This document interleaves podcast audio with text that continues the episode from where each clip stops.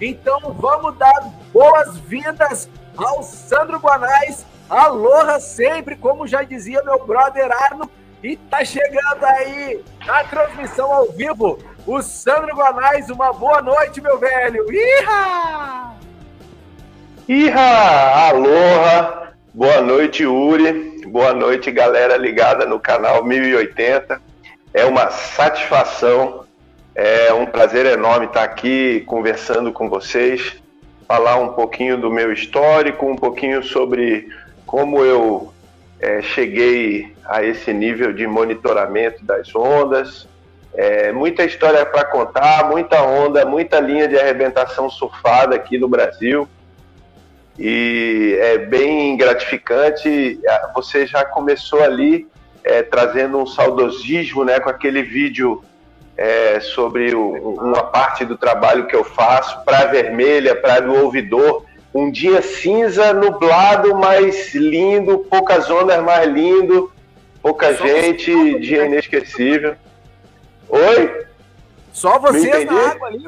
Só vocês na só água? Só a gente na água, é, só a gente na água. É, Santa Catarina e seus encantos, né? Deu muita saudade ali. Eu que já tive a oportunidade de morar sete anos em Santa Catarina, realmente foi bem bacana, bem interessante. E vamos lá, eu estou à disposição aí para a gente poder bater um papo, falar um pouquinho aí sobre tudo que é, é envolve aí a minha jornada, né? Dessa passagem aí, estamos aí. Beleza. Sandro, assim, para a gente tentar construir uma, uma linha do tempo Cara, conta para nós como é que começou a tua história no surf. Quantos anos tu tinha?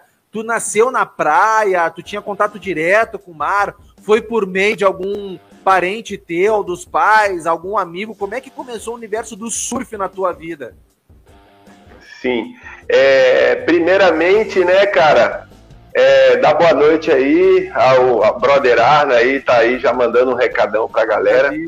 É, Primeiramente, cara, é, a, a, eu sou brasileiro, né? O pessoal muito pergunta que eu tenho um sotaque meio diferente, né? O pessoal, onde eu vou, o pessoal, mas você é da onde, né? Então, eu sou brasileiro, filho de paulista com mineiro. Aí eu nasci no Rio de Janeiro, mas era para ter nascido no Paraná. Era para ter nascido paranaense. Aí fiquei até os 10 anos no Rio de Janeiro, meu pai foi transferido, aí a gente, é, a família passou, é, eu passei 30 anos em Pernambuco, né? E, e de lá eu passei mais sete em Santa Catarina. Hoje eu sou é, residente aqui no Guarujá, São Paulo. Ah, lugar incrível, adoro Praia do Tombo aqui, altas ondas. É, aqui o pessoal tem o, o, muito o tal do bate-volta, né? Então tem muita necessidade de um aprimoramento. Então aqui o pessoal dá um, um grande valor a esse trabalho de monitorar as ondas, entender sobre previsões. E estamos aí, né? Eu comecei a surfar. É, eu comecei primeiramente a surfar com prancha de isopor.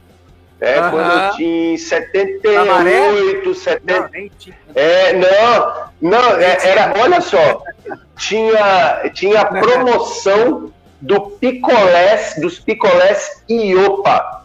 Iopa. Aí era é, eu, os meus dois irmãos na praia com meu pai e minha mãe, é, num final de semana no Rio de Janeiro, que a gente. É, eu nascendo no Rio de Janeiro, eu ia, a gente ia pra praia todo final de semana, né?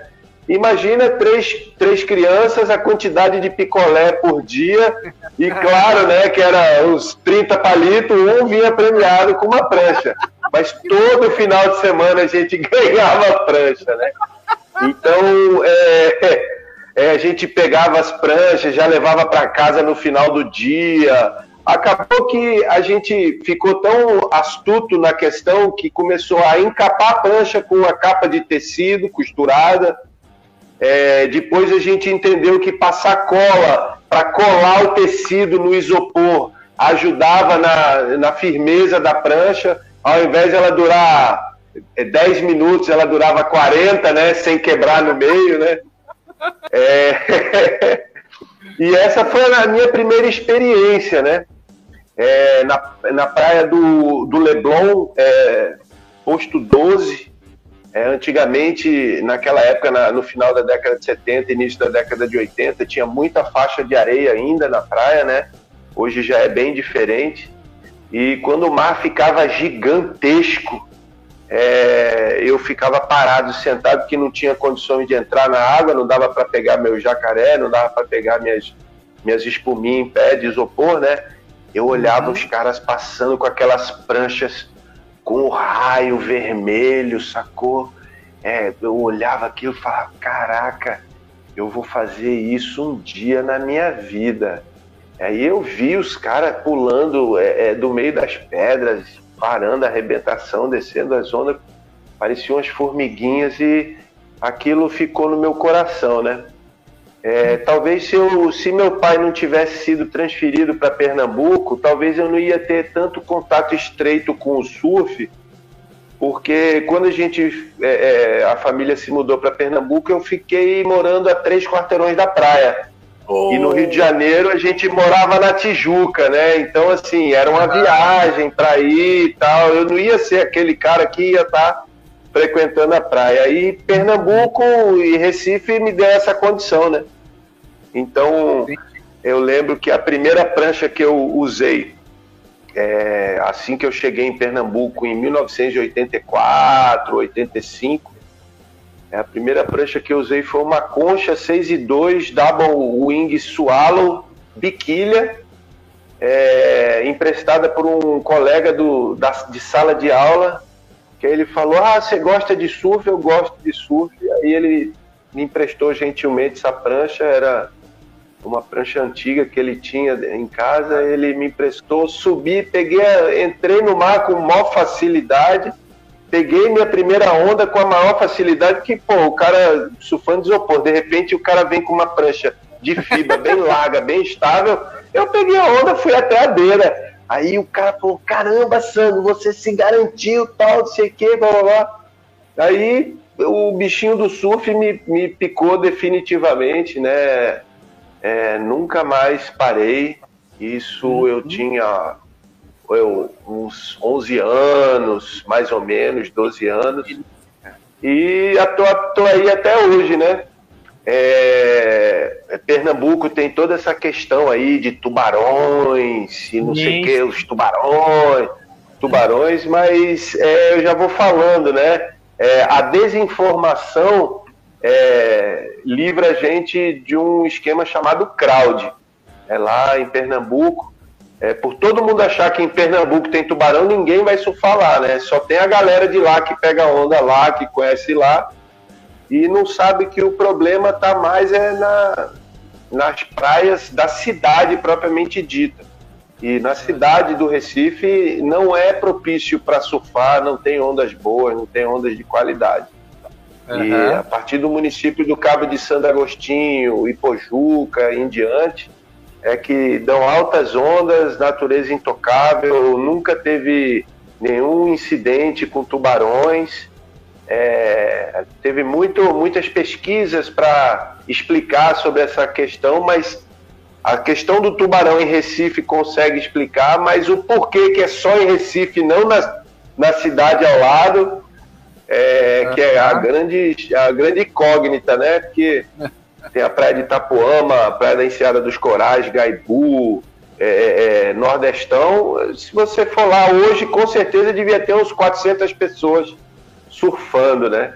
Então, é, é, é, tem essa questão e, e, por ter essa, esse estigma, a gente surfou, eu surfei muita onda praticamente, bem dizer, com dois, três dentro d'água, fundos de pedras incríveis. É, passei muito tempo mesmo, muito, muito tempo é, é, sem surfar fundo de areia, que lá né, é perto do Equador, da zona do Equador, tem a formação dos arrecifes de arenito e por cima algumas formações de corais, né? Então, onda, quando tem ondulação, vem onda boa, de qualidade e muito muito sem crowd ainda. É impressionante como tem o crowd, né? Mas é aquele crowd que ah, tem 20 cabeças na água na bancada, mas todo mundo se conhece, né? Ah, então acaba sim. que naturalmente existe uma fila, né? Uma hierarquia também natural da, da situação. Uhum.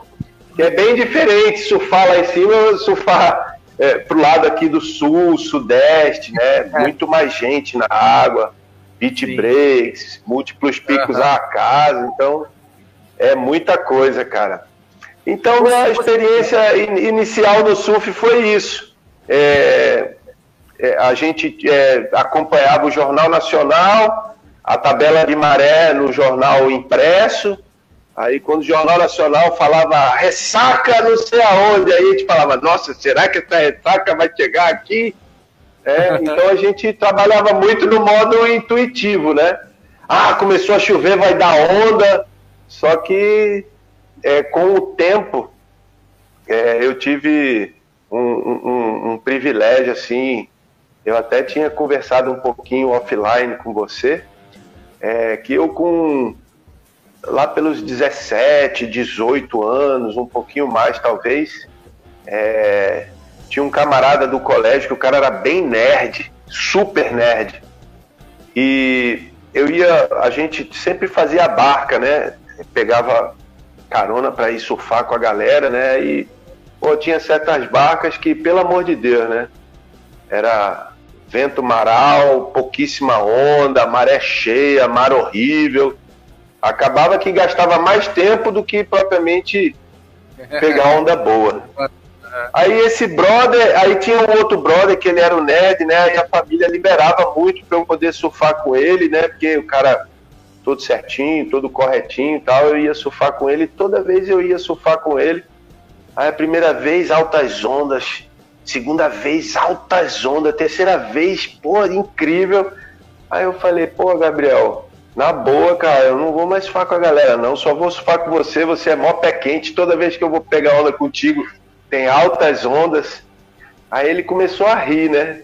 Aí ele começou ah, a rir, ele falou, Sandra, é, esses dias aí, dá uma passadinha lá em casa que eu vou te mostrar a sorte, como é que se faz.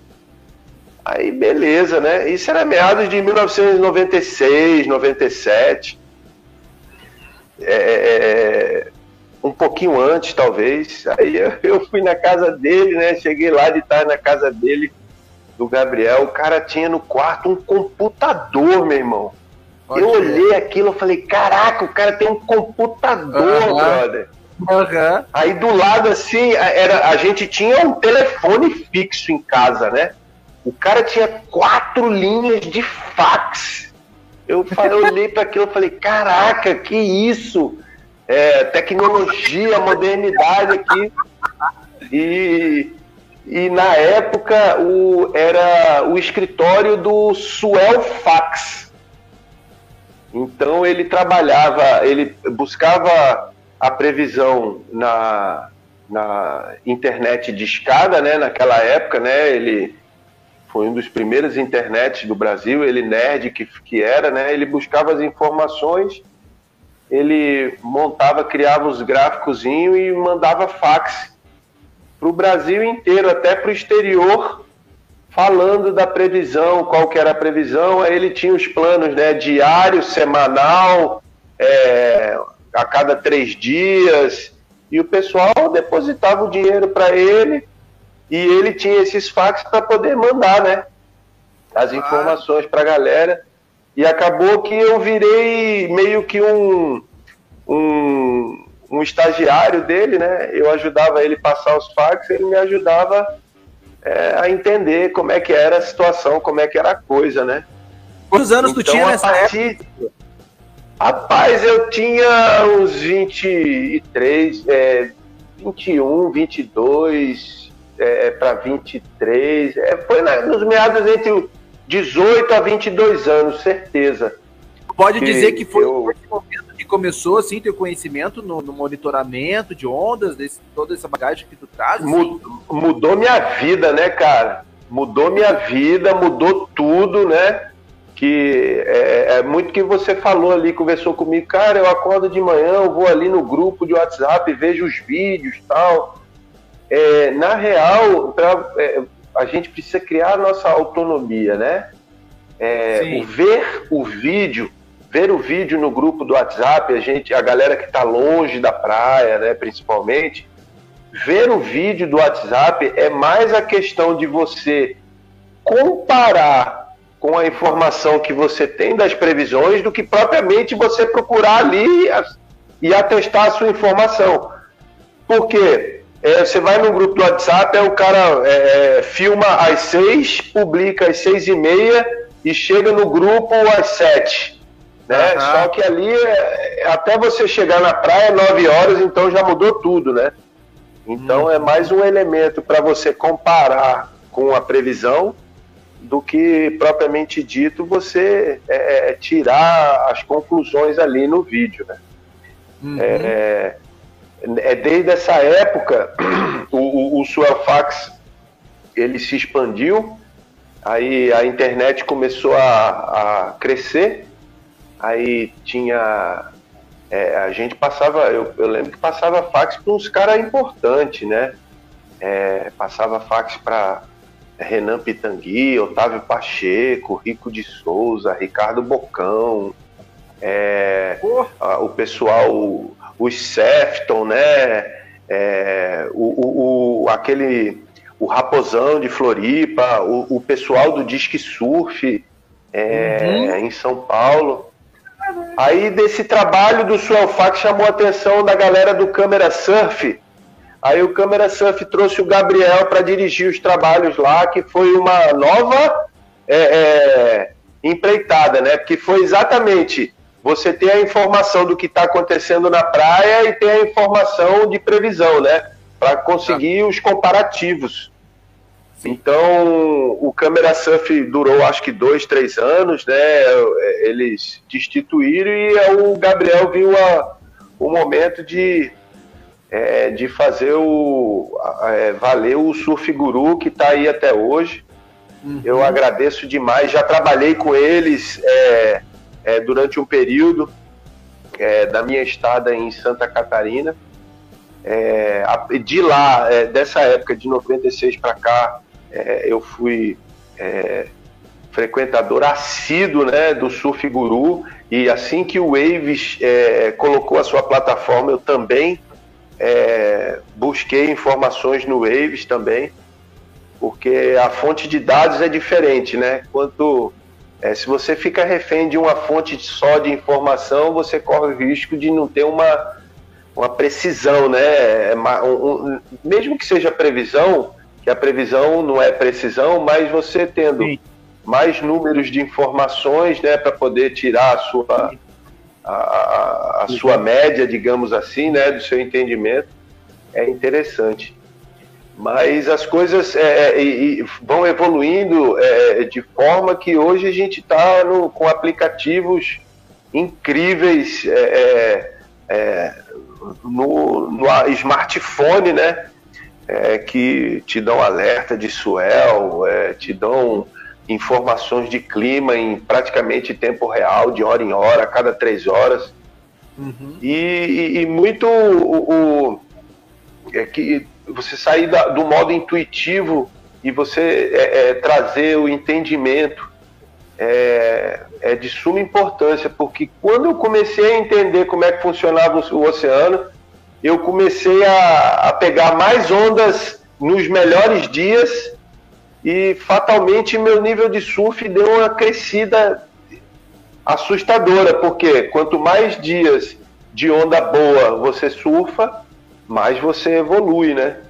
Então, é, é, é eu passei 30 anos em Pernambuco, é, com 40 anos eu sempre surfei, sempre fui free surf, e Pernambuco é 820 quilômetros de Salvador e 808 quilômetros de Fortaleza, né? Então, Pernambuco é um estado bem central no Nordeste uhum. e por conta disso eu tive 30 anos para conhecer um monte de praia nessa região e muitas praias, né? É, no, no verão, é, é, por exemplo, muito se fala, né? Ah, no verão é complicado de onda, mas um estado que no Brasil, que é o Rio Grande do Norte, dá onda o ano todo, né? Porque o estado ele tem virado para o norte e virado uhum. para o sul-sudeste, né? Hum. Então é, é, um lugar muito constante de onda. É, tive momentos incríveis lá em Pernambuco, Alagoas, muitos fundos de pedra, né?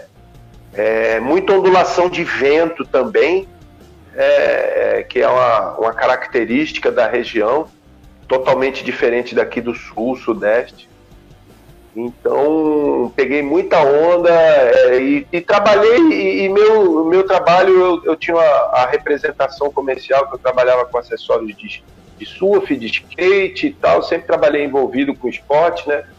Uhum. É, é, na sequência, assim, já com... É, já era, eu já era pai, já tinha um filho de 5, 6 anos, eu também comecei a trabalhar como produtor de eventos. É, um grande amigo meu falou para mim: Pô, se você tem a ver com isso, vem trabalhar comigo. Acabou que eu fiz curso de, de produção de eventos, é, me especializei, me profissionalizei nisso também. E daí estava lá, amarradão, é, trabalhava é, sossegado, tranquilo mas não tinha. Trabalhava com surf, mas não tinha muito tempo. Trabalhava é, com produção de evento e evento assim não tem hora para acabar, não tem. Né, é meio, meio estressante a, a, o cotidiano. E eu, numa segunda-feira, é, eu acordei, recebi uns e-mails de trabalho que não eram nada agradáveis. É, aí, é, na terça na segunda-feira. Na terça-feira, a namorada, na época, disse: Ah, não, não sei. Aí, na quarta-feira, é, eu já era separado da mãe do meu filho, né? Na quarta-feira, ela disse que ó, ligou para mim no meu celular na época, falou: eu vou levar nosso filho para Brasília para morar comigo. Aí eu falei: Desde que eu escolha a escola dele, tá tudo bem, pode levar. Aí, pô, segunda-feira uma notícia desagradável de trabalho. Terça-feira a, a, namorada termina. Quarta-feira teu filho vai embora para outro estado bem distante, né? Aí ali eu falei, cara, agora é meu restart. Agora eu vou mudar. Aí eu fui para comprei a passagem para Floripa. Aí deu start total, deu start total na minha vida. É, aí eu resolvi que ia viver surfando, ia viver do surf. É, fui para Santa Catarina com essa experiência, né, é, com relação a monitoramento. Para onde que tu foi eu, ali? Pra eu, então, eu cheguei logo em Florianópolis, aí eu preferi morar ali é, no, na praia do Moçambique, né? Um lugar na, na, minha, na minha visão era um lugar mais é, é, reservado, é, que tinha onda de qualidade pesada mesmo, que era o que eu queria, né? É, tomar o, o, o, o safanão do, do, do mar, né? E Florianópolis é um lugar onde tem é, é, muita onda, muito pico de onda e um recorte muito grande. É um lugar que, assim, se você entende a mecânica de pegar onda todo dia na, na ilha de Florianópolis, pô, você tá feito. Né? Hum. É, eu identifiquei, né, como é uma surf city, eu identifiquei que as pessoas realmente não sabiam muita coisa, bem dizer, quase nada sobre monitoramento. Né? Então o pessoal me, eu tinha um amigo ou outro, né, que eu já conhecia em Floripa, mas no, cheguei em Floripa conhecendo três, quatro pessoas, né?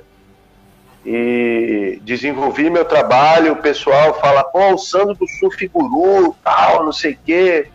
Aí a galera criava aquele estigma, né? Que, pô, eu era o cara que desvendava onde ia da onda. Mas não tem negócio de desvendar nada, não, cara. É só estudar e acompanhar as tempestades, né? Mas é, é, tem que aprender a fazer isso, saber como fazer, aonde fazer, né? Em quais, quais portais, né? Eu fiz o, eu fiz o curso da, da ACES, da Associação Catarinense das Escolas de Surf, e lá o pessoal de algumas associações me convidaram para fazer o workshop na cidade deles, né? Então aí eu fui para Brusque, aí de Brusque fui para Itajaí, Joinville, Floripa, Torres, aí fui para o litoral de São Paulo, Batuba, Caraguá, São Sebastião, aí Niterói, Bahia, Pernambuco, Paraíba, Espírito Santo, Paraná. É, aí eu rodei o Brasil e ainda rodo, né? É, agora o pessoal tem essa questão aí do se acostumou pós-pandemia assim da, das lives, né? Aí a gente faz workshop personal, individual também, pessoal. E, e foi interessante que nesse caminho, né? É, eu criei é, com alguns colegas tudo essa questão, né? De trazer no workshop a importância de monitorar o oceano, de entender o oceano como forma evolutiva, né? É, muita gente nova no surf é, é, é, é extremamente desinformado, né? Uhum. Então eu costumo falar pro pessoal que o pessoal é, fica muito refém né, no, no, das informações que são repassadas é, e você criar a sua autonomia né, para você ter o entendimento das ondas, para você saber para onde é, você vai, se você, por exemplo, em São Paulo, é, se você mora em São Paulo, capital, cara, você tem duas opções: é, litoral norte, uhum. litoral sul, litoral central também. Então, o quanto mais o cara entender né, sobre a mecânica dessas regiões do seu estado, mais onda boa o cara vai pegar. Né? Que litorais muito recortados, né? Aí que o cara tem que estudar muito, que tem os fenômenos de refração e difração, que são tão uhum. importantes de se entender, né? É, muitos muitos estigmas, né? A, a, se quebrar também, né? É, Sim. O pessoal viaja muito, né? Nas nomenclaturas, em como como, como dizer para a galera, né? De uma forma mais clara se está tendo onda boa ou não. Pode falar, Sim. querido. Ô, Sandro, vamos. Eu quero só abrir um parênteses aqui, porque eu tenho duas coisas que eu quero te perguntar, disso tudo que tu falou. Só antes da gente continuar, Sim. deixa eu dar boa noite. Vamos dar boa noite para essa galera que tá aqui nos mandando mensagem aqui pro Narciso, que chegou atrasado. Manda ali, ó. Porra, aqui de São Paulo. Sandro, Yuri, boa noite. Maravilha. Aí tem o Alessandro Zaratinha aí, ó. Aloha, Yuri Sandro. Esse aí, esse aí é monitor de ondas aí. O Zaratinha é monitor de ondas aí, ó. Pegou muita onda, pegou, pegamos muito tubo junto lá em, em Pernambuco já. Ele é de Taubaté, São Paulo. Oh, que massa! É. Manda ele aqui, ó, boas ondas aí na entrevista. Pergunta aí pro Sandro se ele se lembra da turma da família Zatim. Conta aí pra Porra! Cara, é, a gente ia surfar muito, né? É, eu, ele, o finado irmão dele, o João um cara talentosíssimo, era um dos melhores surfistas até hoje. É, para mim, um dos melhores surfistas que eu já vi ao vivo. É, muito se fala né, de surfista gringo, estrangeiro tal, mas o João, ele, ele pegava umas 6 e 11 e surfava como se tivesse com uma 5-4, 5-5 no pé, realmente impressionante. E a barca sempre era formada, a gente surfou muita onda, pegou muita lama, mas surfamos muita onda sozinho, assim. Aquilo que eu te falei, né? Tipo, era três, quatro, cinco na água, era só. Se tivesse um carro estacionado, era motivo, outro carro estacionado, era motivo de festa, de confraternização, pá, que aí a galera dividia a banana, dividia a água, dividia tudo, né, cara? E o crowd era formado, né? De sete, oito pessoas e altas ondas. Bons tempos, bons tempos. Com certeza. Saudade. Em junho eu tô aí, viu, Gugu? Pra gente pegar os tubos de caldo de cana. Au! Maravilha. Então, assim, cara, tu tá contando da tua trajetória, de como mais ou menos tu começou a esboçar, né? Aquele teu conhecimento que hoje tu traz, assim, do, dos monitoramentos de onda Hoje tu tem um perfil no YouTube que está trazendo conteúdo riquíssimo, riquíssimo. sobre a questão do surf como um todo. E assim, ô Sandro, quero entrar um pouquinho no universo do surf, na questão assim dessa dessa onda, vamos dizer, que começou com essa alavanche aí do, dos brasileiros, assim, Brazilian Storm, assim, que traz todo uma, um, um, respaldo, assim, toda uma carga, né, por trás, porque, tipo assim, ó, a gente tinha ali no final da, no final dos anos 80, final dos anos 90, no, cara, na primeira década ali dos anos 2000, daqui a pouco começa uma, uma turma muito grande ali de surfistas, cara, despontando no cenário mundial, principalmente, né? Muito talento. Muito talento. Muito talento, né? Ô, Sandro, assim, tu acha que o surf hoje, ela, ela deu uma guinada por conta dessa galera, assim, tipo Medina, Ítalo, é, o Felipe Toledo, o, o próprio o, o próprio Iago Dora, essa turma, assim, tu acha que ele, eles têm um papel fundamental nessa virada de chave que traz essa, que tá trazendo essa galera nova aí, que realmente vai querer fazer um bate-volta, tá recém começando no surf, não sabe nem para onde ir? É, é, é, é, bem interessante essa questão, né? Porque para existir o Gabriel, para existir o Felipe Toledo, para existir o Ítalo Ferreira, teve uma geração muito talentosa no Brasil, né? Na real, teve a geração de 70, de 80, né? É, que são a geração que as duas gerações que formaram assim é, a comunidade nacional do surf, né? É, eu sou colecionador da revista Fluir, é, tenho pilhas e pilhas de revista, né? Então eu acompanho o Mundial de Surf na época. Eu via a revista Fluir, via reprises do programa Realce, que, que transmitia é, em uma determinada emissora é, no Nordeste uma vez por semana. E é, depois, com essa questão da internet, né, com as, as transmissões, né, ficou mais fácil a gente acompanhar o surf em si, né?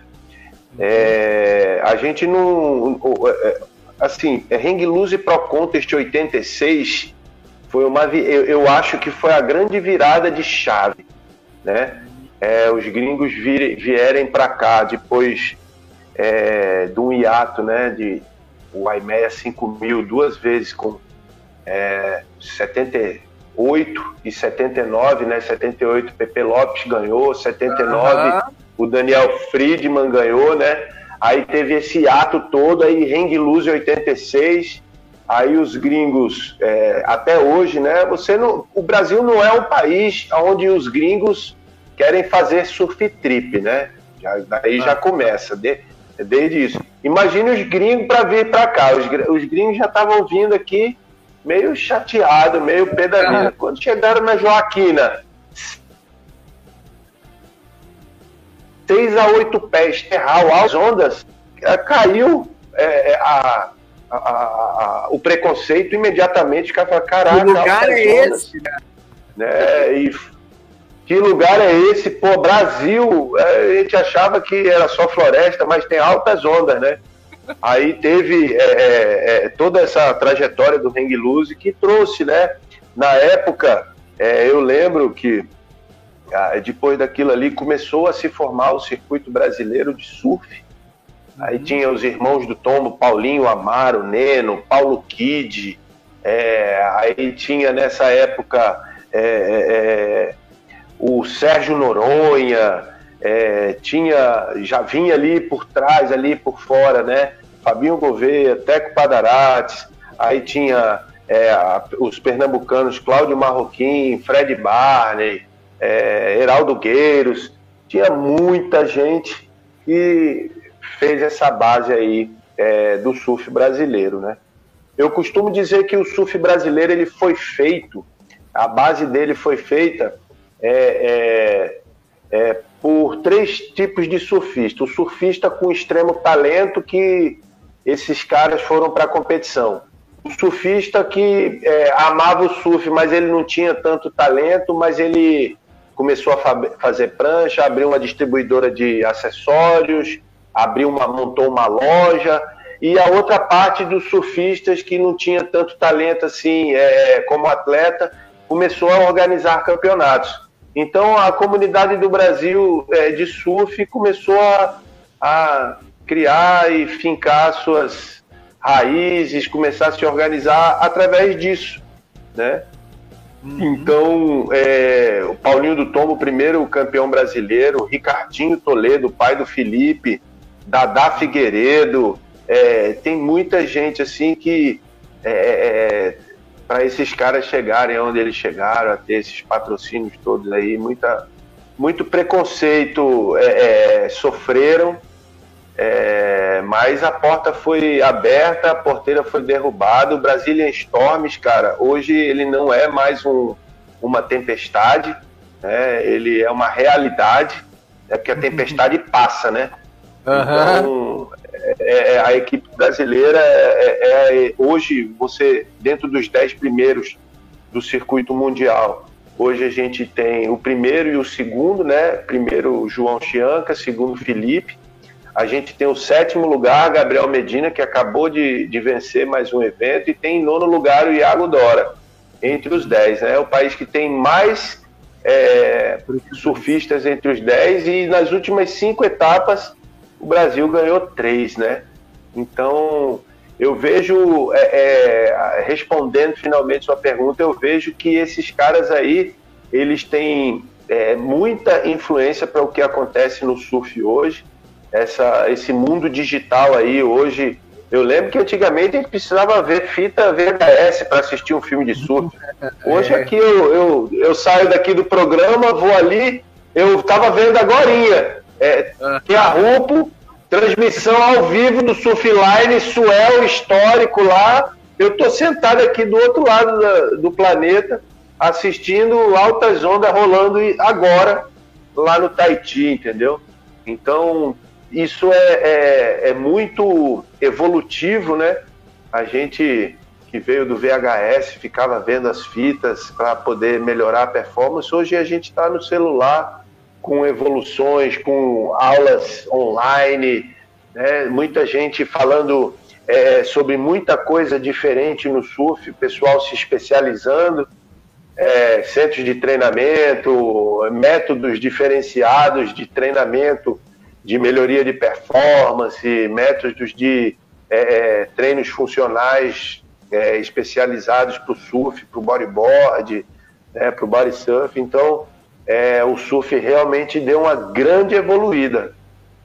Mas é, essa evolução é, é 100% é positiva. Tem o, o, pessoal da antiga geração que diz que não, né? Diz que o surf ele, é uma experiência individual, diz que o surf é uma experiência é, que você que é um contato estreito com a natureza, que é apesar de ser uma experiência sua individual, você está num parque natural coletivo onde é, é, ninguém é proprietário. Então é, é, é, tem toda essa essa conspiração energética quando você é praticante de um esporte que é ele é imerso na natureza de fato, né? É, é diferente do, do tênis, do futebol, que é, tem regras, quatro linhas, saiu daqui, você é punido, chutou ali, é falta, chutou para fora, é, perdeu a bola, tal, tem um monte de regras. E no Sim. surf a, a, gente não tem esse tipo de regra, né? Então é um esporte que ele naturalmente ele se desenvolveu ao ar livre, é um esporte ao ar livre, é um esporte é, que traz assim aquele sentimento de liberdade.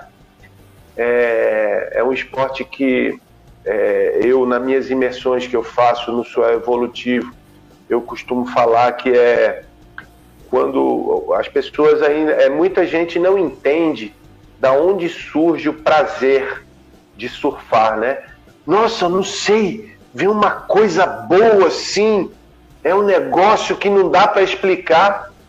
E meu mentor espiritual, um grande amigo meu, é, Jussivaldo é, localzão lá da Laje do Pissar, do Gravatar e Navegantes, é, ele falou que o, o surf ele, ele, ele é, prende muito a pessoa porque quando você fica em pé na prancha, é o momento que você está ali agora. Você não quer cair daquela prancha porque você quer manter aquela sensação. Então você se mantém focado naquele momento, no agora. Então o problema do trabalho, o problema de casa, a, a, todas as questões do seu cotidiano simplesmente desaparecem da sua mente e você é, surfa em, em estado meditativo. As pessoas passam duas, três horas tentando meditar e se concentrar para conseguir chegar na famosa casinha do nada, né? Pra gente é mais fácil só descer uma onda, né? e, e, e, diz, e, diz que é, quanto mais longas essas ondas, né, surfadas, né, mais em estado meditativo você fica. Por isso que quando você vai para Chicama, quando você vai para Maldivas, lugares com ondas muito longas, né, você é, é, fica é, é muito tempo é, focado na no agora e o seu corpo, o seu, sua mente, ela não está muito acostumada para aquela situação, estado, é, é, o estado do agora, né? Ah, então tá. acaba que você não entende, você fala, nossa, que sensação maravilhosa, quero isso pro resto da minha vida tal. É também, além de ser muito gostoso, né? É também porque existe esse esse vácuo que você dá nesse Cara, momento. Cara, que coisa linda que tu falou, Sandro. Sandro, sério, que é... compreensão, que leitura diferente, cara. É, então, é, através do, do, do, muito tempo, né, surfando, né, a gente, na minha época, na, na década de 70, 80, a gente aprendia pelo estado intuitivo, né? Não, mas, ô Sandro, tu conseguiu resumir em palavras uma sensação que todo mundo sente, cara. Entendeu? Tu conseguiu é, transmitir. Exato. Cara, é isso, é isso, é isso, é isso. É isso, é isso. A galera não sabe, é muito bom, mas não sabe por quê, né? É bom que, pô, cara, deslizar, é, é, andar de bike, aquele ventinho na bike já é bom, imagine por cima da, da água, né, cara? Então, e, é, e, o nosso primeiro praticante, né, foi um cara bem legal, né, o tal de Jesus Cristo, né, que deslizou sobre as águas, andou sobre as águas, né. É. Então, pô, o primeiro surfista do planeta tem uma figura exemplar, né. Então, é, é, é, é, a gente fala muito sobre esse, essa questão, né, é, no Sué Evolutivo, que é o projeto que eu faço, porque veio o, o, os workshops Aí essa galera sempre falava, pô, você vai ficar por aí? Vamos pegar umas ondas amanhã, é, vamos lá na minha praia tal. Qual que é a tua praia? Não, essa praia aqui não tem lá na, no Surfiguru, não. Essa praia aqui não tem na previsão do Waves, não. Vou lá. Ah, então eu não quero ir não, pô. Eu quero ir na praia pra não. Pô, chegar lá não posso falar pra galera. Não, que isso, tal. Acabava que o pessoal. Não, pode tirar foto, fala aí e tal, tá? Agora Nessa aí eu conheci muita onda assim fora da rota da moda, né? Uhum. É, porque hoje existe, é, hoje a gente vive numa sociedade que é, infelizmente assim a gente vive um efeito manada, né? É, tipo é, meio o pessoal falando assim, o pessoal meio robotizado, né? O pessoal é, é vive aquele, aquele esquema: trabalhar, levar filho para a escola, levar filho para o judô, levar filha para o balé, é, levar para o futebol, é, churrasco com os amigos final de semana, assim, meio uma rotina meio robotizada, né?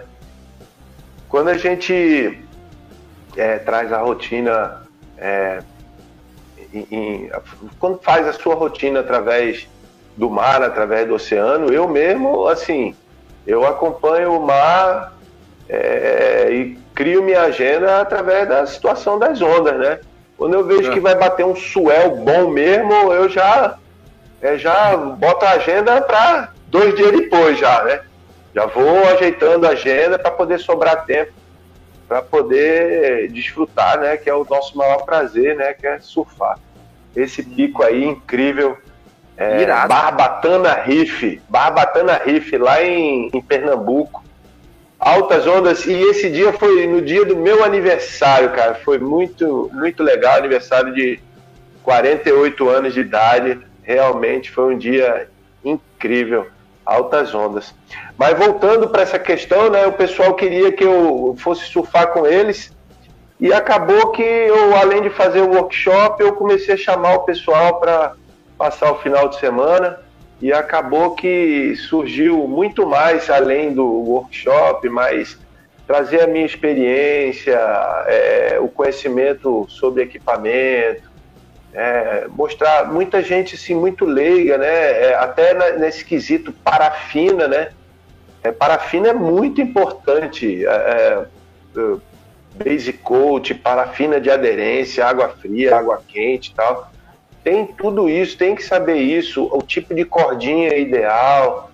Né? É, o pessoal chega para mim e fala: Ah, eu não gosto de surfar de longboard, é muito grande aquela prancha. Aí eu falo, olha, é, você não gosta de surfar de longboard e você não conhece, não domina, não tem conhecimento do equipamento, como é que ele funciona. Se você treinar, começar a entender do equipamento, você vai ver que é super divertido. Ah, mas eu não gosto de pranchinha, é, é, é, de pranchinha porque é muito arisca, treme demais. Olha, você fala isso porque você não tem o conhecimento, tal, você não quer sair da zona de conforto, tal, mas então é, tudo é, é, é hoje é, é, envolve você ter o conhecimento, ter informação. O oceano tem seus segredos. O workshop módulo 1, que é o, o, o primeiro módulo, ele fala exatamente essas questões de da onde surgem as ondas. O que, que acontece, Yuri? O pessoal, ah, eu, vou, eu vi a previsão, ah, você viu a previsão, como é que tá? Ah, não, tem um metro. Sim, um metro e. Então, eu vi lá, tinha um metro. Eu cara, se fosse só um metro, é, então a gente nem aqui estaria conversando, né? Era só ver lá um metrinho, tal, um metro, vai, pronto. Né? Aí, ó, o famoso gráfico de números tabulados. Isso é uma. Ó, vamos lá. É, tem, tem muita gente que se conforta muito com esse tipo de, de tabela, né? Uhum. Eu, eu, eu confesso que eu não uso.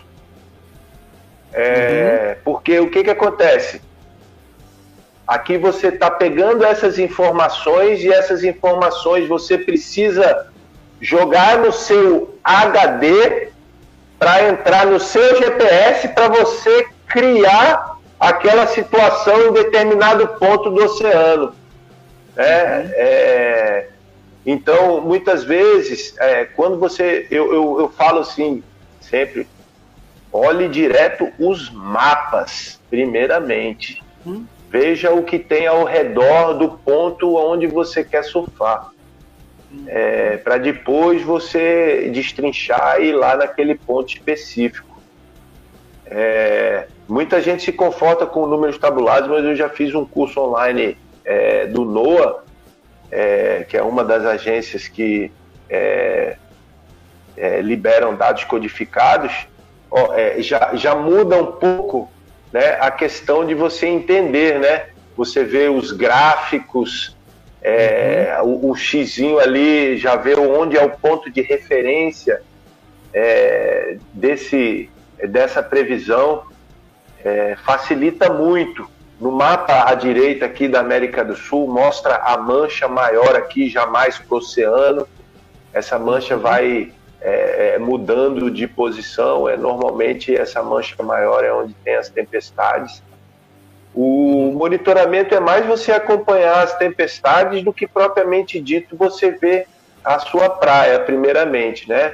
Você vê os mapas abertos, vê onde é que estão posicionadas as tempestades e as velocidades de vento nela, e, é, e a possível direção desse vento e para onde essa tempestade vai propagar é, as ondas, né? E, ir acompanhando diariamente isso. Aí tem os gráficos Né? Esse aqui de baixo é o gráfico de maré, um gráfico muito interessante. Antigamente a gente ficava só nos números. Aqui nesse gráfico do Waves é bem interessante que você já vê até a variação de maré. Né? Variação de maré em vários lugares é determinante para a qualidade é, das ondas. Né? Muitas vezes tem lugar que pode ter ondulação, mas a maré vazou muito, as ondas meio que desaparecem. Depois começa a jogar um pouco mais de água, as ondas voltam a, a bombar. É, tem cada lugar tem a sua dinâmica. Então, quanto mais linha de arrebentação você surfar diferente, Yuri, mais você fica astuto, né? Nesse, nessa questão das previsões. E o comparativo com o que você vê no mapa, depois você vê no gráfico semanal, né? Eu vejo é, é, os mapas e depois eu vou lá no gráfico semanal. Ah, então essa tempestade vai trazer onda para gente daqui a três dias. Hum, entendi. É, uhum. é, esse, esse gráfico aqui do Waves é um gráfico muito legal. Eu gosto muito dele porque ele é um gráfico muito assertivo é, uhum. para previsão de águas rasas. Inclusive, ele mostra a altura que eu mais gosto, a medição, que é a altura significativa. A altura uhum. significativa, para mim, é a medição mais legal que tem, né? Que tem a altura total, né? É, uhum. E tem a altura significativa. A altura total é a altura é, da ondulação predominante. Né? E a altura significativa é a, a média é, da altura das maiores ondas a, a, que podem vir a quebrar. Ou seja, se ali está marcando 0,8, hum. pode chegar ondas de 1 metro, 1 metro e 20, 0,6, é, uhum. é, até 1,6 algumas, para gerar essa média de altura significativa. Né? Então, no, no meu entendimento, fica mais fácil é, utilizar os, os, aplicativos e os gráficos que utilizam esse tipo de medição, né? E muita galera fala, né, de altura, né? Essa medição de é, é que tem o, o, a diferença, né?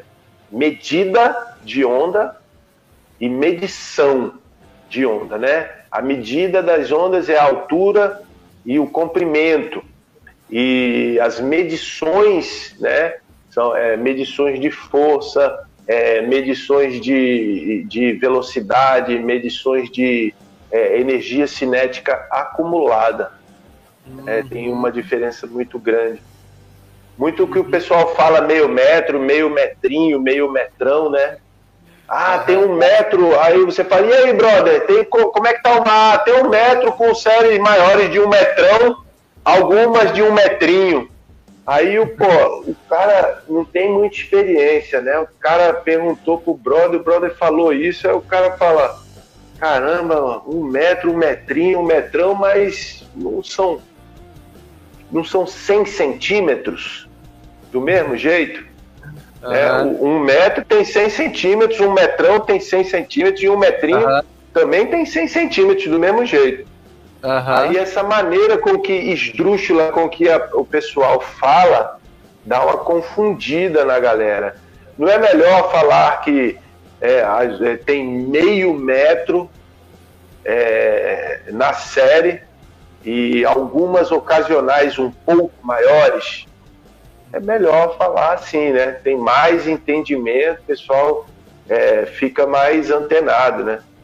Onda não é medida por trás, onda é medida pela face dela, pela frente. A gente tem aqueles amigos é, marrento metido a Big Rider que tem 3, 4 metros de onda na frente de casa e o cara. Ah, tem. Ah, tem meio metrão gigante. Sabe? Uhum. É, é, é umas situações assim que você fala, hã? Meio uhum. metrão gigante, eu juro, cara. O cara falou isso para mim uma vez. Não, tem meio metrão gigante, altas ondas. Eu, pô, ok. Então isso tudo é, é, é dificulta, né, Yuri? O entendimento Porra. da galera, né? É complicado. Assim, ó, teve, teve, teve um ponto que tu tocou ali, referente à questão, assim, de tempestade no oceano e tal.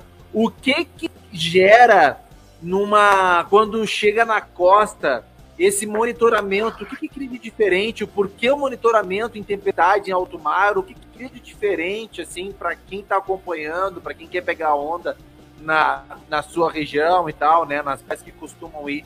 O porquê do monitoramento no oceano, propriamente dito, pelas correntes e tal. Explica um pouquinho para nós isso aí. É, é, é, que, na realidade, é, você você vê a previsão é, da sua praia, por exemplo, aqui da minha praia, Praia do Tombo. Eu vejo a minha previsão. Ah, tem um metro de onda com um período de 10 segundos. Uhum. Aí eu vou. Eu, pô, se eu não analisar se é a altura total, se é a altura significativa, se tem dois tipos de ondulação chegando, é, uma ondulação de leste e outra ondulação vindo de sudeste, né, a gente não vai é, é, é, a gente não vai é, destrinchar isso somente com a informação de um metro com período. Né? Então, a, a, manutenção do monitoramento longe da linha da plataforma continental é de suma importância. Quando você vê, começa a estudar, começa a perceber as pistas de vento, as tempestades. Putz, ó, essa tempestade aqui tá grande, hein? Nossa, tal. Aí no outro dia, desculpa, você vai acompanhando e você vai vendo que aquela tempestade tá crescendo e tá é, ganhando mais força, mais velocidade de vento. É, um dia depois, essa tempestade já se deslocou para outro lugar, perdeu intensidade então, através do acompanhamento das tempestades, você é, cria uma noção do que pode vir a acontecer nos próximos dias. Aí você vai conferir nos gráficos. É, ah, entendi, ó, aqui no gráfico está dizendo que realmente, ó, é, lá às sete horas da noite vai dar um metro e meio de onda e no outro dia de manhã às 6 horas o mar vai estar 2 metros, 2 metros e, e, e meio, com período mais alto. E não é uma questão de você adivinhar, né? É uma questão de você estudar. Eu, o, o cara, eu, eu falo para a galera, cara, se você foi ruim em geografia, comece a estudar geografia ontem. Uhum. Não é nem agora, é ontem. Porque você precisa entender da rosa das direções de vento e de onda. Você precisa estabelecer um, um, um, um, um é, ligar mesmo. Eu, eu costumo falar esdrúxulamente, é ligar seu GPS. Você tem que ligar seu GPS mental na sua cabeça. É, saber onde você está, você chegou no lugar, você tem que saber, estou hospedado aqui, nessa cidade, estou é, a 500 metros da praia, a praia é virada para direção sul, o vento terral aqui é o vento norte, é, a janela da praia de ondulação é bem aberta, então recebe ondulação de leste, sudeste, sul, sudoeste. É, a praia é, é tem a ferradura muito fechada, é pequena, muito fechada, é menos suscetível a correntes. É, tem é, mais é menos suscetível à mudança de bancada também, né? As praias mais abertas tende a ter a areia mais grossa, né? Mais leve, né? Que muda muito facilmente os bancos. Uhum. Então eu costumo falar é, para o pessoal, costumo falar para o pessoal que é, é, a, a, o entendimento, eu até hoje venho estudando né, sobre como monitorar melhor, né? Sempre tem um, um, um amigo, sempre tem um monitor de ondas que, gosta de estudar mais, né? Aí eles conversam comigo até hoje, me mostram aplicativo, me mostram é, é matérias falando sobre El Ninho, Laninha. É, Deus me deu o merecimento de, de ter hoje uma companheira, a, a minha companheira Marina, ela é muito fissurada no surf. Ela mora em São Paulo e ela sempre precisou né, de entender o monitoramento. Eu conheci ela há dois anos, ela é um exemplo clássico de como isso surte efeito. é, no cotidiano de uma pessoa que não pode estar no mar é, é todo dia, né? É aquele estigma de você monitorar as ondas. Ah, o Suel vai chegar. Ah, o Suel. Cara, porque a gente é acostumado, eu falo pra galera, né, Yuri? A gente é acostumado é, na década de 70, 80, né, na, na televisão, né? Saia no Fantástico, aquela parada era muito engraçada. Surfistas brasileiros desafiam e encaram as ondas havaianas, as gigantescas ondas havaianas. Então, isso veio para a gente é, como informação que o surfista, prime primeiramente, ele precisa ser corajoso, ou seja, ele precisa pegar ondas enormes, pra, aí sim ele pode ser surfista, né? E não é bem assim a informação, né? Então a gente vê muita gente que não sabe surfar, mas pega qualquer prancha, já sai remando contra as ondas e, e não é não é você se encorajar contra o mar, né? é você fazer parte daquele contexto e estar tá ali é, o mais confortável possível, né? Então vai ter uma ondulação essa semana de meio a um metro com um período um pouco maior de sul. Minha companheira sexta-feira ela já falou, ó, folga quarta, quinta, só trabalho na sexta-feira, final do dia, gol surf. Então, assim, é aquilo que eu falo, a autonomia, criar a autonomia. Você tendo a sua autonomia de entendimento, você deixa de ficar refém é, é, é, do, dos sites de previsão, é, dos monitoramentos no grupo. Bom, vou esperar aqui, lá em Floripa tem a galera que morre se não vê o monitoramento do índio, né? O índio queridão lá da Praia Mole, o Legend, o monitor de ondas nato. A galera, porra, cara, o índio não botou o monitoramento desesperado, entendeu? Porque é, simplesmente a pessoa, ela acomodada na chegada de uma informação ao invés de entender. Claro. É, cara, você entendendo, você vendo a previsão, você no outro dia você já sabe, já dorme mais tranquilo, já sabe que o mar vai estar daquele jeito parecido com aquele outro jeito que estava daquela vez.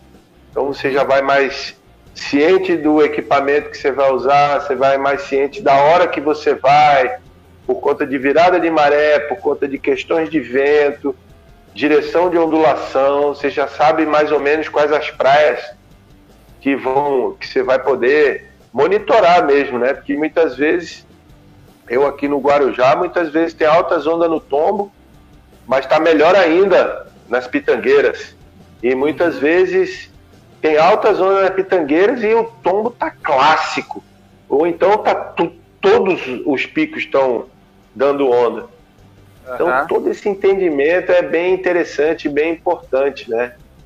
É, Ô, projeto. Diz... Pode falar no, no teu perfil, assim, do YouTube, o que que a galera, já fala o nome aí pra nós, pra galera também que vai acompanhar depois, assim, a entrevista, o que que a galera vai encontrar e o que que a galera pode esperar dos conteúdos que tu vem colocando, assim, no perfil? Já me diz o nome certinho pra colocar aqui pra galera. É, é, eu, no YouTube eu tenho o canal arroba monitores de ondas, né? É, também a gente tem no Instagram e no Facebook. Ondas, ondas no é, plural? Monitores de ondas. É, monitores de ondas. O oceano não é feito de uma onda só, né? é, né? é bem, bem essa, né? Aí é, a gente tem, eu faço, é, eu publico muita, muito monitoramento presencial no YouTube é, eu costumo publicar alguns comentários do World Surf League, que eu sou bem fissurado pelo World Surf League. Inclusive, a gente está inaugurando eu, o Ricardo Tatuí, um legend já campeoníssimo aí do surf brasileiro, e o Sérgio Bulhões, um canal é, de informações específico para o WSL. E a gente gosta tanto do assunto que a gente, a galera no grupo, monitores lá, a galera falou, pô, vocês falam pra caramba disso aí, cara. Faz logo um programa, pô. Aí a gente levou a sério o que a galera solicitou e a gente começou a fazer esse programa. E independente de qualquer coisa, a gente faz com muito amor, porque a gente gosta muito de comentar, de ver os melhores surfistas do Brasil e do mundo surfando, é, polêmica de julgamento, né, torcedômetro mesmo, né, do Brasil. Uhum. E o, o Monitores de Ondas é, é, é, o foco da gente é, é trazer o entendimento do oceano, é, o entendimento daqueles conjuntos ao redor da, do deslize na onda, né? Como meio de evolução no esporte, né? É, eu não digo evolução no esporte para você evoluir e sair dando um monte de aéreo, né? Porque é, a evolução é muito maior que isso, né? A evolução se trata de ter o entendimento que o surf é aquele contato muito estreito com a natureza e nos traz aquele estado meditativo, como eu já falei, já expliquei, uhum. e é, é, é, trazer essa, essa, é, essa, esse questionamento e essa indagação para o pessoal, né? O que, que você está fazendo no surf? Você realmente ama o esporte? Você gosta de surfar? Você está carente, precisando de um esporte para poder se enturmar? o que, que você quer com o surf, né? Então, é, a gente é, busca, né, é, esse, junto com os participantes, esse entendimento deles para eles poderem evoluir, né, é, e fazer, porque as pessoas se cobram muito, né, na sociedade hoje, as pessoas se cobram ser, serem excelentes, né? Cara, o, no surf ser excelente é você surfar no dia certo, na hora certa, é, para o seu conforto. E com a prancha que você achar conveniente para você, é, o tipo de, de modalidade que você curtir. E estamos aí, é, é, simples.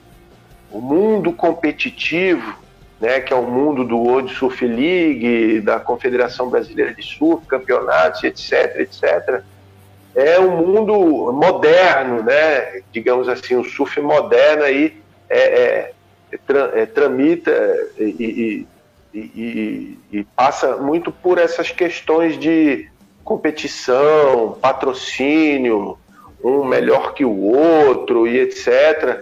É bem interessante para puxar o nível do esporte.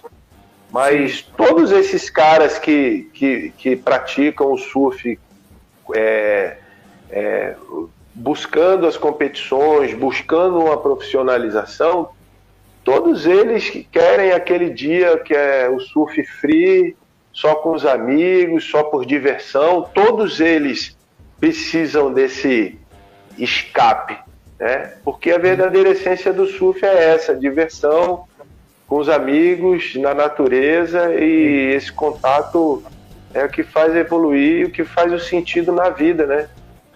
Eu costumo falar para a galera que eu tenho. É, é, as minhas pranchas valem mais do que o meu carro. Enquanto eu tiver mais prancha valendo, minhas pranchas valendo mais do que o meu carro, eu estou bem de vida, né? Porque estou gastando meu dinheiro, investindo meu dinheiro de forma correta, que é o que vai me dar mais, mais prazer, são minhas pranchas, né? Então, é o meu investimento, né? Ah, você não tem um carro é, 2023 não, não quero. Eu prefiro ter um carro 1996, porque assim eu mantenho meu dinheirinho ali para todo ano eu poder viajar é, para onde eu quiser, dentro do Brasil, fora do Brasil. Uhum. É, talvez eu seja, falar nesse negócio de viajar, talvez eu seja um dos surfistas brasileiros que mais conhece onda dentro do Brasil, cara. Uma vez eu fui parar assim para tentar começar a contar, né? Uhum. É, que eu já, eu já surfei no Pará, em Salinas, aí depois eu, eu não surfei no Piauí. É, vi o surf no Maranhão, mas eu não fiz o surf. Aí surfei Ceará até o Rio Grande do Sul, né? Uhum. Então eu fui pontuando ali, eu cheguei, eu fui chegar em Pernambuco ali, cara, já tinha quase 100 é, picos surfados. Aí de Pernambuco mais para baixo ainda, ainda tinha Bahia, Sergipe, é, é, é, Alagoas, Espírito Santo, Rio de Janeiro, São Paulo, Paraná, Santa Catarina, cara, eu já fiz muita praia diferente aí pelo Brasil. Maravilha. Essa daí, essa foto aí é maravilhosa, né, cara? É, foi um dos dias mais. Isso aí foi um dos dias mais importantes da minha vida. É, na Praia do Cardoso. É, é, 7 de março de 2020. 2007 de março de 2020. É, é, desculpa, 21. 21. É, Praia do Cardoso.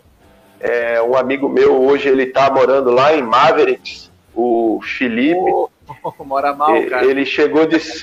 É, mora, é, ele é destemido, né? Ele chegou lá no Rosa, falou, pô, Sandrão, eu tô chegando aí, tá vindo o Suel, e eu já sabia que esse Suel era vinha grande, né?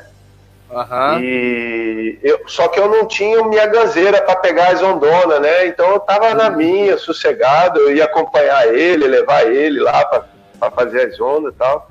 Uhum. Mas quando ele chegou, ele chegou com duas ganzeiras, uma 10, 4 e uma 9, não sei quanto. Aí ele falou: ah, isso aqui é para você amanhã. Rapaz, na hora que ele falou isso, o Yuri já começou a dar aquele embrulho, né? Começou a dar aquele, aquela adrenalina, falou, pô, agora não tem mais volta, até a prancha tem. É, é, aí é, é uma Aquilas, daqui de São Paulo, de Bertioga, o Aquilas, uma 10.4, incrível essa prancha aí dessa onda. É, aí, putz, eu tinha prancha, mas não tinha as quilhas, mas eu, eu arrumei as quilhas, já tinha umas quilhas minhas, eu falei, pô, mas eu não tenho colete. Aí o outro brother já rapidinho, não, colete eu tenho, te empresto. Puta, não tem a cordinha, não, a cordinha eu também tenho tal, enfim. Aí eu não consegui de um dia para outro nem mais dormir, né? E essa onda aí, é, Yuri, essa onda aí é uma intermediária menor. Eu tinha acabado de tomar uma, uma grande, uma varridona, grande e eu já estava. É, nem tudo são flores, né? Uma foto não diz nada, né? Só um frame. É, já estava uma hora e meia dentro d'água, remando contra a corrente, o mar perfeito, clássico, lindo, só que um terralzão. E eu tomei uma série enorme na cabeça, já estava muito cansado. Aí uhum. eu resolvi pegar essa intermediária para sair para dar uma descansada, cara. Uhum. E essa foi a minha segunda onda.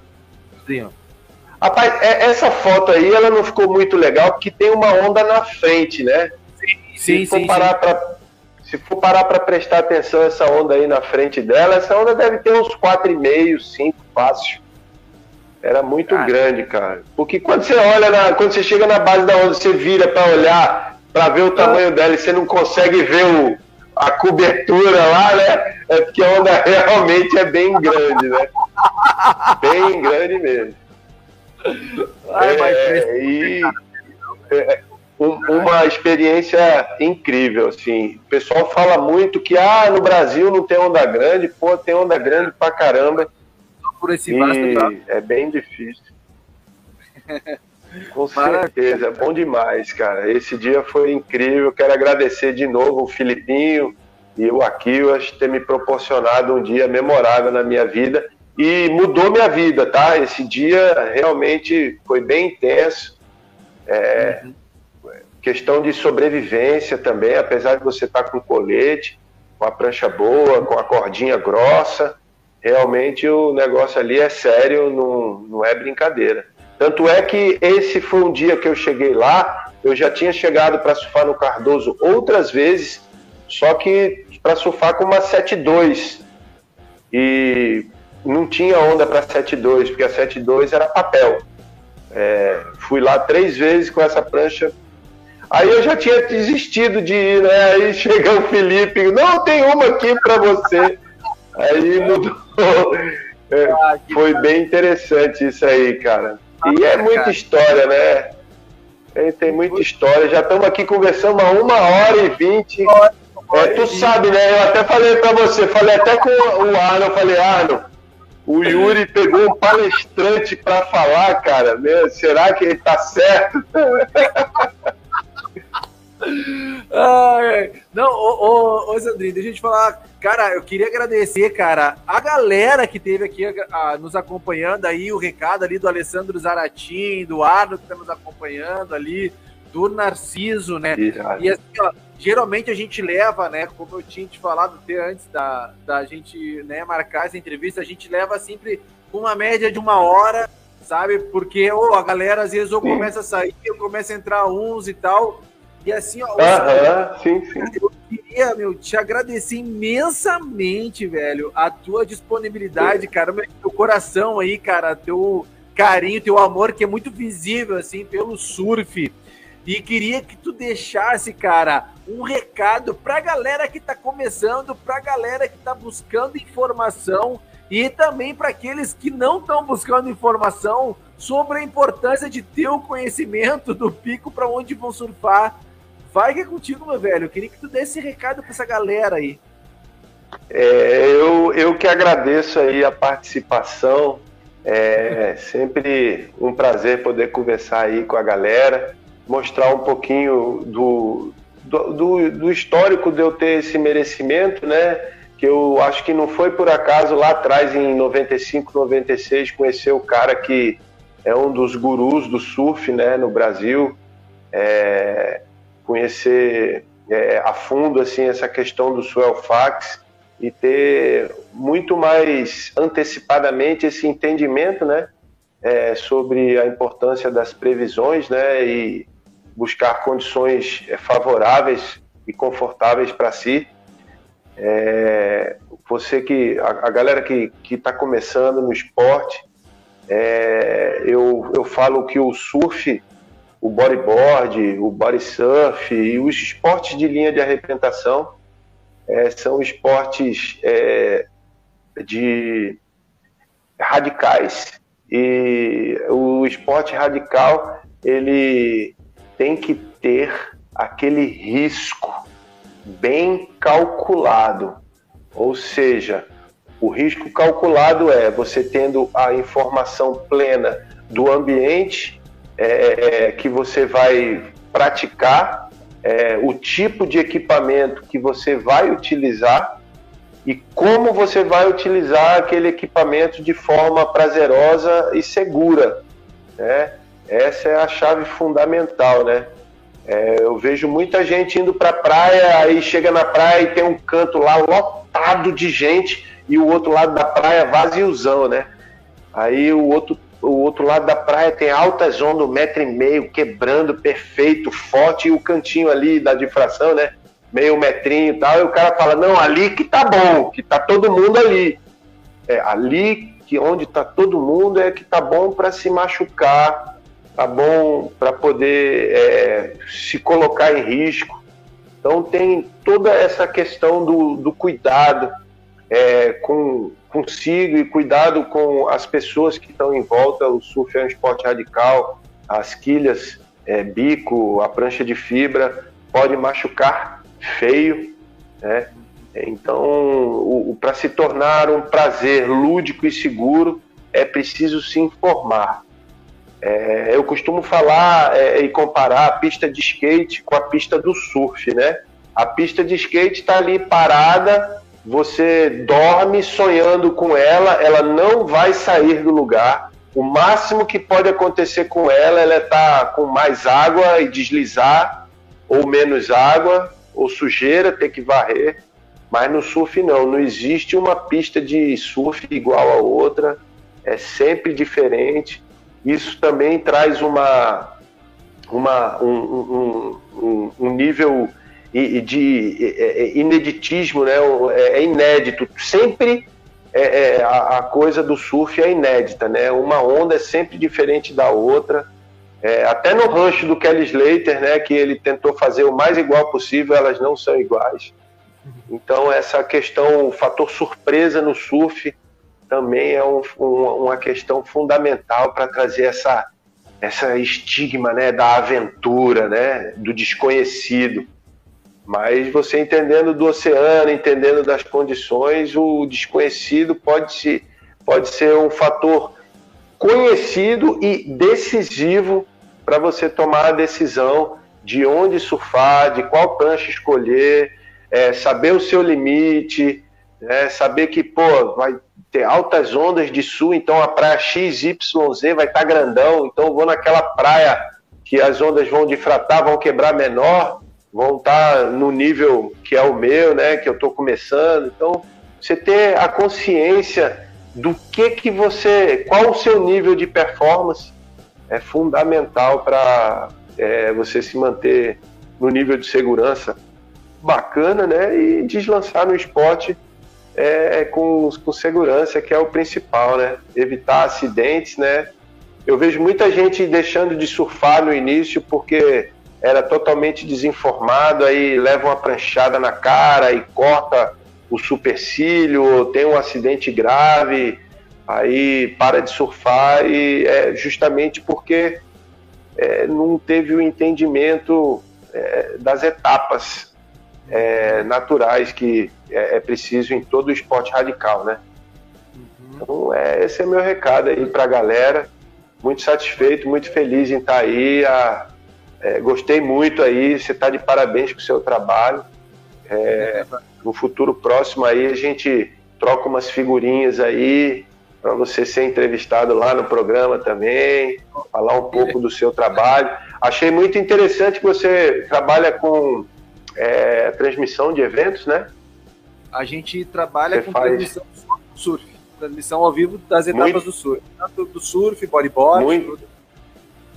Muito legal isso aí. Depois eu, a gente troca umas figurinhas sobre isso aí, ou no Amém. nosso Instagram, ou no nosso YouTube. Vamos que vamos, né? É, eu costumo falar que o surf, ele, é, na minha vida, é, ele me salvou, literalmente. É, ele, é, ele me traz um, um nível de, de autoconhecimento muito grande, né? Que eu, eu somos errantes, continuamos errando, né? Tentando melhorar, mas o comparativo da minha postura de dentro para fora d'água, é, eu tento ser, ser a mesma, ter a mesma conduta, né? Uma conduta é, é de união, uma conduta de paz, uma conduta é, de não de segregação, né? É, não de preconceito, mas sim de união, de, é, do profissional ao professor, do iniciante ao intermediário, ao free surf que, é, que é, surfa no prazer de surfar há muito tempo, tem bastante experiência. Enfim, é, a gente, por mais que eu tenha 40 anos de surf de, de, de fibra, né? Eu vou completar agora. É, eu estou aprendendo ainda. Eu estou testando uma prancha retrô, biquilha. Estava é, testando uma quadriquilha 5.8 é, eu tenho uma sete pés, triquilha para pegar onda mais estreita, tenho um longboard, é, tenho bodyboard, enfim, é, tudo, é, todos os tipos de prancha traz uma evolução e uma maneira diferente de brincar e de se divertir. Surf é a terra do nunca. Então nunca a gente vai envelhecer, estaremos sempre garotões, sempre crianças, né? Eu costumo chamar a galera, e aí, jovem! Os caras tudo de barba branca, tá? E aí, jovem? Que é jovem mesmo, né? A gente tira assim, por mais que a galera reclame, fala, né? Pô, o Kelly Slater com 51 anos de idade, meu amigo, o cara quebra as ondas, né? Ainda, né? Por mais que ele não esteja naquele nível para ser campeão mundial, que nem o Medina, que nem o Felipe, mas é que nem o Chianca e tal, o cara é, porra, cara, pelo amor de Deus, né? É, é o careca, né? Agora o careca tá, tá, tá louco com a brasileirada que a galera tá tomando conta do circuito, né? Não quer devolver o osso mais de jeito nenhum, né? E agora tem o tal de João Chumbinho aí que, que quis encasquetar lá, né? Os caras deram as baterias pro John John ano passado, ele veio mordido esse ano. Esse ano não tem. Ele é agressivo, é agressivo no surf, né? Eu gosto muito do surf. É, é, realmente, e é histórico, né? Porque o, o, Rio de Janeiro de volta ao topo do circuito mundial, né? Uhum. É, O último, o último cara que tinha ganho uma etapa do circuito mundial pelo, pelo Rio de Janeiro tinha sido o Bruno Santos. Aí, é, antes do Bruno Santos, tinha sido o Vitor Ribas. Aí, antes do Vitor Ribas, tinha sido o Ricardo Tatuí, em 94, né? Então, veja como é que essa vitória dele foi, assim, algo histórico para o estado do Rio de Janeiro, né? É muito representativo, né? Não só a vitória, como ele manter a liderança do ranking aí. Então, a gente é. A gente costuma falar que a gente é surf até o caroço né? A gente dorme e acorda com surf no coração e é, eu tive o merecimento de aprender muito e ter muito é, meus mentores aí é, nessa questão da certificação, né? É, do Surf Guru, Gabriel, do Claudiones pelo Waves, né? Quero agradecer imensamente sempre a eles e poder passar esse conhecimento para a galera que é tão importante. Pessoal é, muitas vezes você fala, ah, não, aula, ah, é, eu vou aprender, ah, vai aprender, eu vou aprender coisa, vai aprender coisa de oceano, tal, ah, é, eu vou aprender coisa de oceano. É, mas e, e a aula? Não, mas que aula? Não, e, e, a hora? E eu vou surfar que horas? Não, gente, essa aula é diferente, né? Não é aula de surf, de. A galera quer, é, é tão ansiosa que a galera quer estar tá na água o tempo todo tal. Claro, né? mas eu costumo falar que a minha palestra é um divisor de águas para muita gente é, e eu tenho muito orgulho assim de falar que a galera depois de um mês da minha palestra, sim, ter visto minha palestra, vem me procurar fala, pô, Sandro, muito obrigado. Eu agora tenho até um grupo de WhatsApp onde eu mostro as informações pro pessoal. Eu, há dois meses atrás, era aquele cara que incomodava a galera, enchendo o saco para perguntar onde tá, como é, como vai, vai, vai que horas, vai estar tá bom aonde. Eu enchi o saco, agora não. Agora eu tenho autonomia e agora eu tenho até um grupo de WhatsApp para os caras que começaram a me encher o saco não me perturbarem. Já sabem que eu vou botar um, uma, um relatório ali no grupo. Então isso é bacana, né? Porque cria autonomia do cara e o cara é, é, ele entra no outro nível, né? Quando o cara tem um entendimento, o, o, o, a sua reputação ela é feita na linha de arrebentação por conduta gentil, segura e, e, e dentro dessa conduta tem o conhecimento do que você está realmente fazendo ali e a sua capacidade de estar ali. Né? Então, o, o Monitores de Ondas ele preza muito por isso, né? É, você entrar no mar 9 horas da manhã sabendo que tem uma ondulação enorme para chegar no decorrer do dia, né? Você já está preparado ali no mar para tomar uma série maior que ela possa começar a vir, né?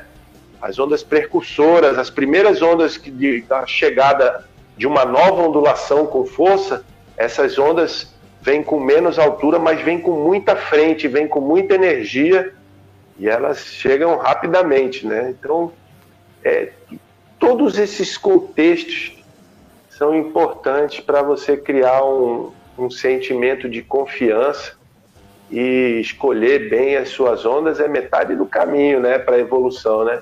Que muitas vezes você está, Yuri, muitas vezes você está remando ali uma hora, no né? meu caso lá no Cardoso, eu passei uma hora e meia remando, peguei uma onda, Aí o cara fala, puta que bosta, né, cara? Você pegou uma onda só lá no Cardoso, é uma, um mar, né? Que é assim. É diferente você estar tá no mar de meio metro, um metrinho, você pegar uma onda por hora que você está boiando realmente, né? Você uhum. não está te organizando, né? Você não está sabendo lidar com a situação. E quanto mais você aprende a lidar com a situação, a tua média de ondas surfadas aumenta né? E gradativamente você vai criando metas. Ó, hoje eu vou surfar cinco ondas, amanhã eu vou surfar 10.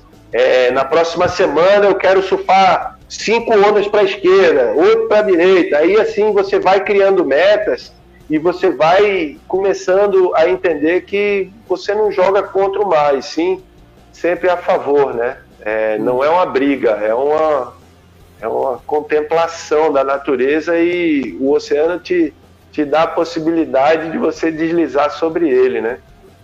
somos privilegiados, né? Quanta gente no planeta faz isso que a gente faz, né? São poucas.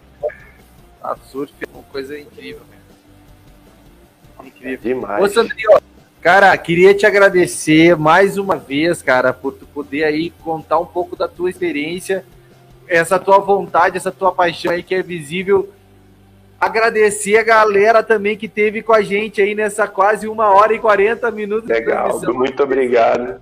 Depois, né, Sandro? Porque a live, ela sempre é vista pela galera que não pôde ver. Sabe que tinha uma galera, cara, que, que me fala, que me pede para trocar o dia da transmissão, porque domingo às 8 horas tem culto na igreja. Tem uma galera. É, tem uma galera, é verdade, cara cara, é ruim, velho. Eu falei, tá, beleza, vamos lá. Cara, ô Sandro. É, a, a, a, gente, a gente que agradece e a, a gente nunca vai agradar todo mundo, né? Sempre tem um encaixe de um horáriozinho que a gente não consegue. A gente sofre isso é, nos programas que a gente é, publica também, né? A gente fica nessa incógnita, né? De qual o momento certo e tal. Mas não foi legal hoje? A galera que não pode ver, assiste depois, não pode ver o programa completo, vai dar um pausezinho, faz outra coisa, termina de ver, é, vai né, tocando ficha e cada um se, se organiza e, e se estabiliza da, do jeito que consegue, né? O importante é ver a gente aí prestigiar o programa 1080. Mó, é, tô felizão, Quero agradecer de coração aí a oportunidade. E quando eu passar aí nas suas bandas aí, vamos pegar onda. No Paraná, é o que interessa. Cara, Pico de Matinhos, né, cara? É, no, no, no, Pico de Matinhos, se, se deixarem eu surfar, né? Eu vou, né? Tem que chegar bem. A fila é grande, né? a fila é grande, né? bom pra caralho. Tá, sem, sem dúvida. Ali é uma das melhores ondas do Brasil, cara, com certeza. Uma das mais perfeitas. O banco de areia ali é privilegiadíssimo. Privilegiadíssimo. Quem nunca foi, vá, mas vá preparado para uma boa remada, para esperar o momento certo de pegar uma da série.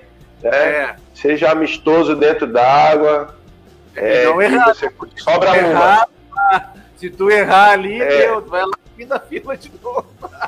exatamente, exatamente. Tem que estar tá com o, o, o, afiado ali para se dar bem, né? Terra do Peterson Crisanto, terra do é. Peterson Rosa, terra do, do próprio Iago Dora, treinou muito aí, né? O Girard. Né? Girard que é, ali, uma... Péricles Dimitri. Péricles. Dimitri também.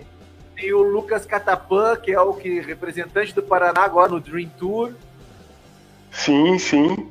Tem uma galera. O, o Paraná sempre teve, é, é, sempre teve é, é, no cenário do surf brasileiro, né? Sempre tem, vira e mexe tem sempre um atleta despontando, porque tem ondas de qualidade aí, né?